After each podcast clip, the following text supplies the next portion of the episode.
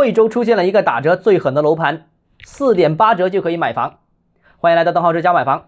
惠州海伦堡的真悦府啊，打折是创了记录。之前备案价格是一点四七万每平方，那现在的楼盘的销售均价已经降到了七千到七千二块钱一平方。那最便宜的单位售价只有六千八百块钱一平方，售价等于打了个四点八折。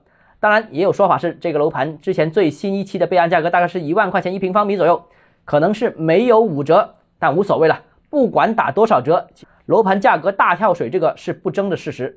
这件事啊，也有记者打电话到房管局进行咨询，得到的回复是：房价降价属于市场行为，我们规定的是不能够高于备案价。如果企业手续齐全，其他没有问题，可以正常网签。也就是说，价格随便你降。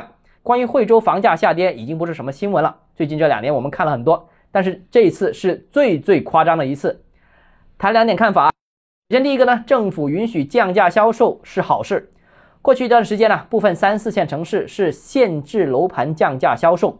那这种情况呢，是为了维护土地市场和房屋的估值，当然呢，也是不利于房地产市场的正常运行的。那市场不仅，降价销售是客观的事实。如果你不允许降价，那房子就卖不动，将会影响开发商的资金回笼，也会影响保交房等一系列问题。惠州把定价权还给市场，让供求关系找到平衡，让项目有机会回收资金，应该来说是正确的做法。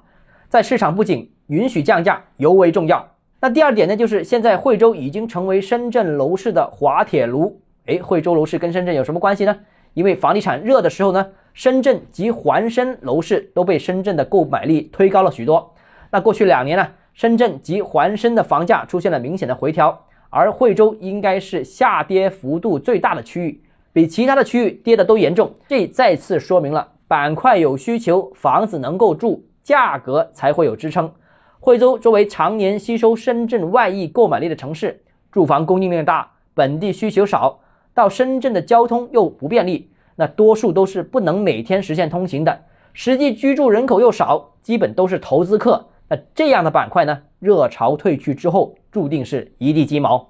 好了，今天节目到这里。如果你个人购房有其他疑问，想跟我交流的话，欢迎私信我。想提高财富管理认知，请关注我，也欢迎评论、点赞、转发。